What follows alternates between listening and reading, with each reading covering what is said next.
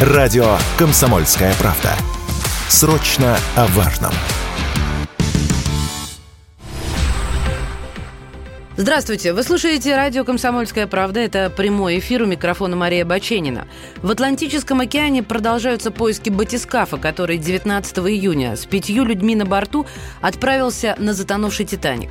Сотрудник компании Ocean Gate Expeditions несколько раз предупреждал начальство, что аппарат «Титан» нуждается в дополнительных испытаниях. В противном случае его пассажиры могут подвергнуться опасности. Об этом сообщило агентство Associated Press. По данным агентства, сотрудник Дэвид Лохридж предупреждал еще в 2018 году об опасности использования батискафа и призывал убедиться, что подводный аппарат способен безопасно опуститься на глубину. Ocean Gate Expeditions также отказалась дополнительно оплатить установление специального иллюминатора, который можно было бы использовать на необходимой глубине без риска. Как отмечает агентство, после таких замечаний руководству Лохридж был уволен. Пропавший в Атлантике батискаф «Титан» находится под водой уже более двух суток. Его поиски продолжаются. Запасов воздуха осталось примерно на 30 часов. Сообщалось, что спасательный самолет зафиксировал в районе поиска подводные шумы, похожие на стук. Но пока это не привело к какому-либо прорыву.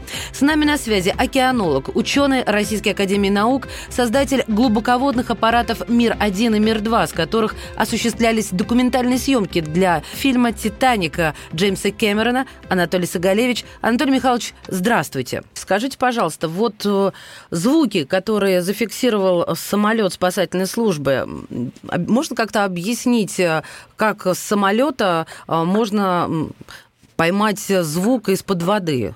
Ну, самолет бросает буек с гидрофоном. Ну и потом по радиоканалу то, что идет с гирофона, передается на самолет. Вот и все. Это давно отработанная методика. Хорошо, звуки. А что дальше? Эти звуки действительно э, могут издавать только зв- э, люди, которые находятся где-то ну, под водой? Пока, пока, пока неизвестно. Обычно делается так, что если есть звуки, там есть определенные кодовые сигналы по числу ударов, и может быть установлена связь с этими людьми с помощью ударов. То есть поверхности океана должен кто-то тоже стучать и передавать им, и тогда можно установить и, так сказать, ну, некоторые вещи, что произошло и каково самочувствие. Но я не знаю, у меня с этими людьми связи нет.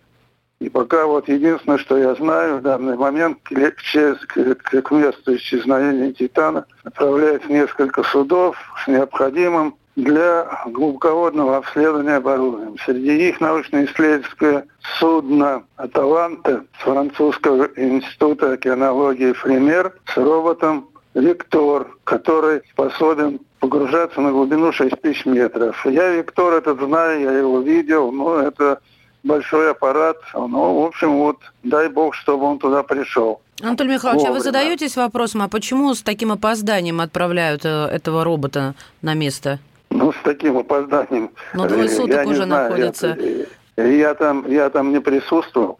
Но он там вел где-то какие-то работы, его сняли, и вот он идет, ему же еще надо дойти туда. Я не знаю, в каком районе он находится. Если бы я был там, если бы у меня была оперативная связь с этими людьми, я многих из них знаю, но, в общем, я знаю прекрасно пилота, который там внутри сидит, Пол Генри на Ржеле, это мой старый друг, мы знаем друг друга 30 лет. Вот, вот там, в батискафе в, пропаш... в пропавшем, я правильно вас поняла? Ну, он, он пилот этого аппарата, он пилот. Он недавно мне вот э, э, присылал, значит, мейл, где он пишет, что вот я опять, опять ему 66 лет, вот я опять, значит, погружаюсь на Титаник, у него там порядка 35 погружений на Титаник. Он очень опытный. У меня 57 на аппаратах мир. Вот, а у него, значит, это самое. Вот, вот таким вот образом.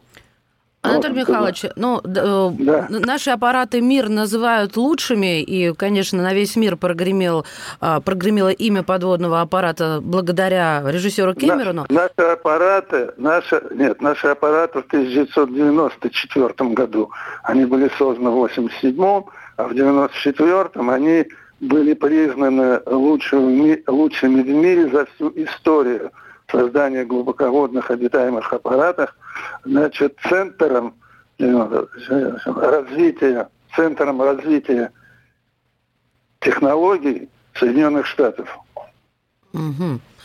А вот можно... Вот так. Э, я хотела бы э, опереться на ваш опыт, и вот прежде чем спросить про э, аппарат МИР, все-таки еще спросить про температуру и освещение, вот что касается батискафа. Температура на борту, она же поддерживается, ну, собственно, генератором, который находится на борту батискафа, и получается сейчас уже... Никак... Нет? Никакого генератора там нет. Температура, значит, поддерживается теплом э, тел, значит, участников и той, значит, аппаратуры, которая там работает на борту. И вообще говоря, вот при погружении на большие глубины температура внутри отсека, ну, где-то обычно так, э, порядка 12-13 градусов Цельсия. Угу. То есть не так Поэтому уж и жарко. мы, в общем, на глубине работаем, ну, в, в комбинезонах в таких специальных теплых, но когда работаешь интенсивно и пилотируешь аппарат, все снимаешь, работаешь э, в комбинезоне ХБ, из тебя течет пот, вообще говоря, градом. Анатолий Михайлович, серьезный вопрос. Вот э, вам, как специалисту, как считаете, шансы действительно на спасение еще есть, или это просто уже безнадежно? Все зависит от организации, от организации. И все зависит от того, что действительно там э, люди, так сказать, еще живы, дай бог. И, и что вот эти стуки, значит, происходят оттуда. Ну, остальное надо, конечно, здесь вот такие вещи, оперативный э, спуск, значит, аппарата, вот этого, значит, Виктор туда, вот этот французский. Вот. И, значит, найти еще надо этот самый, значит, затонувший объект и э, э, значит, осуществить его зацеп. Но, но то здесь надо знать, есть ли у них такие, в общем-то, в конструкции этого аппарата, который утонул, есть ли у них там э, такие устройства для зацепа. Обычно делают кольца или делают там такие, значит, крюки специальные, или просто вот, э, значит, э, рым подъемный. Ну и вот для этого рыма должна быть, э, значит, такая, в общем, ответная штука, которая э, может с этим рымом застыковаться. Вот у нас на мирах это сделано, но у нас аварийных ситуаций никогда не было. А вообще, если э, говорить о наших глубоководных аппаратов, э, аппаратах, то а, наши очень серьезные аппараты. А вот э, про этот батискаф э, мы читаем, что ну, управлялся джойстиком. Все, в общем-то, пытаются обставить, что несерьезно этот батискаф. Вот в чем отличие, нас, самое из, главное?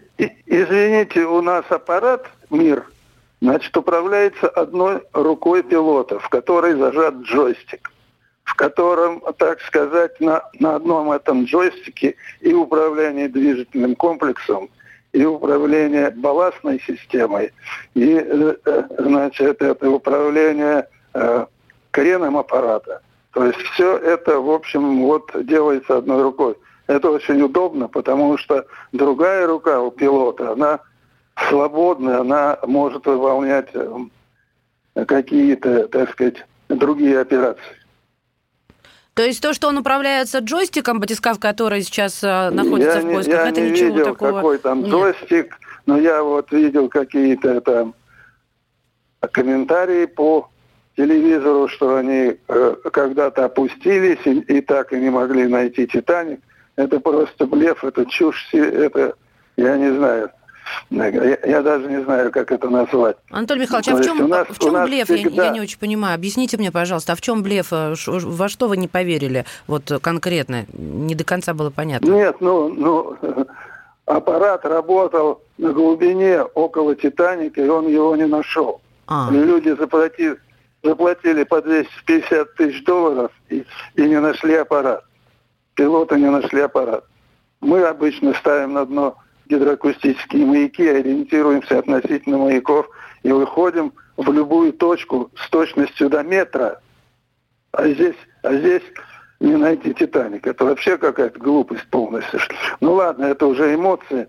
Но вот здесь, ну, Да, ну так. Ну что еще? Давайте. Скажите мне, пожалуйста, там, сложно, там сложная логистика? Вот просто нам здесь на суше, ну, людям, которые не специалисты, очень сложно представить. А, темно, и, в принципе, э, ты, ты плывешь и ничего не видно, и вдруг перед тобой возникает Титаник, и все зависит вот от этих э, маяков геолокации. знаете, Либо как-то я, иначе. Я люблю, я люблю слово профессионал.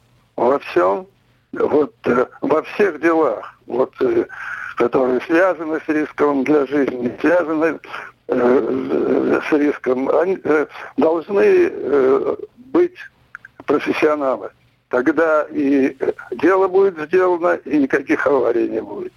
Здесь, ну вот, э, Пол Гельмри на желе, он, в общем-то, профессионал. Но вот, э, видимо, аппарат все-таки сам, он сделан непрофессионально.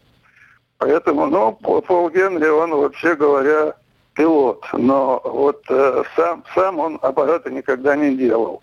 Я не знаю, вот как он разбирается в конструкции или нет, но вот э, э, судя по тому, что сейчас говорят о конструкции аппарата, я бы, например, в такой аппарат не полез.